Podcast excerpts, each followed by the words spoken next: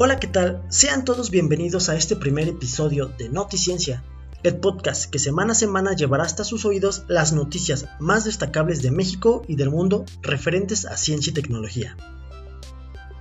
¿Qué tal? Primero que nada me gustaría agradecer a todas esas personas que nos han apoyado para iniciar este pequeño proyecto.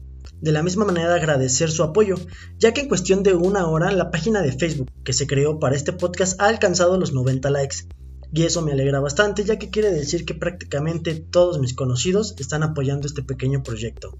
Muchas gracias a todos y sin más que agradecer, mi nombre es Brandon Avilés y estas son las noticiencias de la semana. La vacuna rusa Sputnik 5 de acuerdo con los resultados de los ensayos clínicos de su fase 1 y 2, es segura y ofrece una inmunidad estable y sin efectos adversos contra el COVID-19, aseguraron científicos del Instituto Gamaleya de Investigación en Epidemiología y Microbiología, quienes en una videoconferencia desde Moscú dieron a conocer la publicación de sus resultados en un artículo de la revista médica The Lancet. La investigadora Ina Dolshikova señaló que no se encontraron eventos adversos graves en la vacuna, la cual generó al 100% de los participantes en los ensayos clínicos en una población de 76 adultos una respuesta inmunitaria humoral y celular estable. Agregó que entre los efectos adversos se tuvieron dolor de cabeza y dolor de articulaciones, pero que no fueron serios y no se tuvo ningún solo acontecimiento adverso severo. El nivel de anticuerpos neutralizantes del virus de los voluntarios vacunados contra Sputnik 5, afirmó, fue de 1.4 a 1.5 veces mayor que el nivel de anticuerpos de los pacientes que se habían recuperado. Ahora, una noticia a lo mejor no tan relevante como la primera, pero que en lo personal, cuando la leí por primera vez, me dio una gran satisfacción porque está cerca de la zona actual donde radico, es la siguiente ya que se encontraron 200 mamuts en la base aérea de Santa Lucía. El número de esqueletos de mamut descubiertos en este sitio donde se está construyendo el nuevo aeropuerto de la Ciudad de México aumentó en esta semana a 200 y una gran cantidad aún no es excavada, dijeron los expertos el jueves. Los arqueólogos tienen esperanzas de que el sitio se ha convertido en una especie central de mamuts, las orillas de un lago ancestral que atrajo y atrapó a estos animales en un suelo pantanoso. Esto podría ayudar a solucionar el misterio de su extensión. Los expertos dicen que aún se están haciendo descubrimientos en el sitio, incluyendo indicios de que seres humanos pudieran haber fabricado herramientas con sus huesos entre 10.000 y 20.000 años atrás. El arqueólogo Rubén Manzanilla López del Instituto Nacional de Antropología e Historia mencionó que se tienen a cerca de 200 individuos de mamuts, unos 25 camellos y 5 caballos, refiriéndose a animales que se extinguieron en las Américas. El sitio está a tan solo unos 20 kilómetros de fosos artificiales que se hallaron anteriormente. En esencia, fueron trampas poco profundas para mamuts, construidas por los antiguos habitantes del área. Manzanilla López mencionó que está comenzando a surgir evidencia de que, incluso si los mamuts en el sitio murieron de causas naturales tras quedar atascados en el lodo del ancestral lecho lacustre, sus restos podrían haber sido extraídos por seres humanos, en forma similar a aquellos hallados en el sitio de trampas en la localidad de San Antonio, en el municipio vecino de Tultepec. Ahora, el sitio cercano a la Ciudad de México parece haber superado al sitio de mamuts en Hot Springs, Dakota del Sur, que tiene unos 61 conjuntos de restos, como el mayor hallazgo de huesos de mamuts del mundo, otras concentraciones grandes han sido descubiertas en Siberia y en los pozos de alquitrán en La Brea, en Los Ángeles. Por ahora parece haber mamuts por todas partes en el sitio del nuevo aeropuerto, y los descubrimientos pudieran desacelerar, aunque no frenar su construcción. El capitán del ejército, Jesús Cantoral, que supervisa las labores para preservar los restos en el sitio de la construcción, encabezada por esa fuerza militar, dijo que están pendientes de que sean intervenidos un gran número de unidades de excavación, y que observadores tienen que acompañar a las retroexcavadoras y a los bulldozers cada vez que comienzan a trabajar en una parte inexplorada.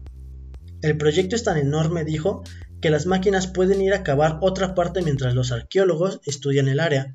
Está previsto que el proyecto del aeropuerto sea completado en 2022 y entonces concluirían las excavaciones.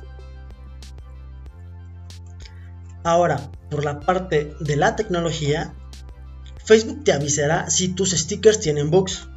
Las nuevas actualizaciones en las políticas de seguridad y divulgación de Facebook harán más transparente el monitoreo de bugs o vulnerabilidades. Pero, para la gente que aún no tiene claro qué es el término bug, Max Canad Alexander, autor del libro Simplicidad del código, la ciencia del desarrollo de software e ingeniero en Google, explica el origen del término.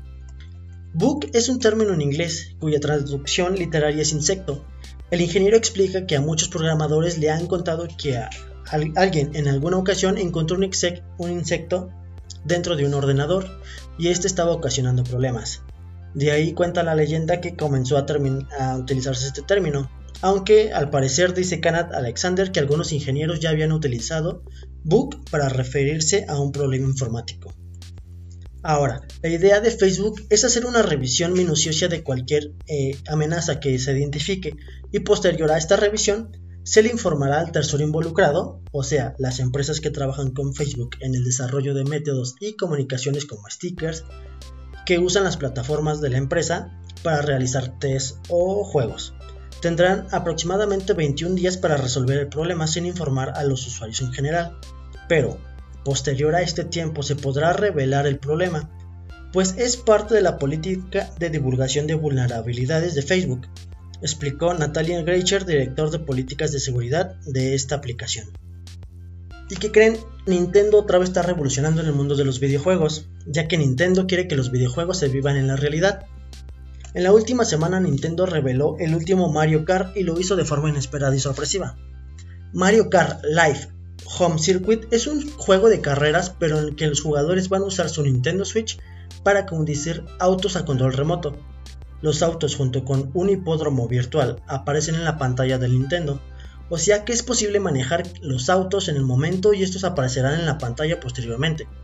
El juego se realizó en asociación con el estudio neoyorquino Velan Studios. El car físico responde a los impulsos en el juego y en el mundo real, se detiene cuando se golpea un objeto y puede verse afectado de diferentes maneras según la carrera. Los jugadores colocan puertas para crear un diseño de campo personalizado en su hogar, donde el único límite es la imaginación. Asimismo, los jugadores van a poder desbloquear una gran variedad de personalizaciones de campos y disfraces para Mario o Luigi o todos los personajes que van a estar incluidos. Y esto se va a poder jugar hasta con 4 jugadores en modo multijugador local, indicó la empresa en un comunicado de prensa. Se espera que Home Circuit se lance el 16 de octubre y vendrá en dos variedades, que es la de Mario y la de Luigi. El precio para Estados Unidos es de aproximadamente 99.9 dólares por cada variedad. Sin embargo, en México aún no está confirmado. Y bien amigos, estas fueron las noticias más relevantes de ciencia y tecnología de esta semana. Recuerden que a partir de hoy Semana a semana les estaremos llevando las noticias hasta sus oídos más relevantes del ámbito de la ciencia y la tecnología.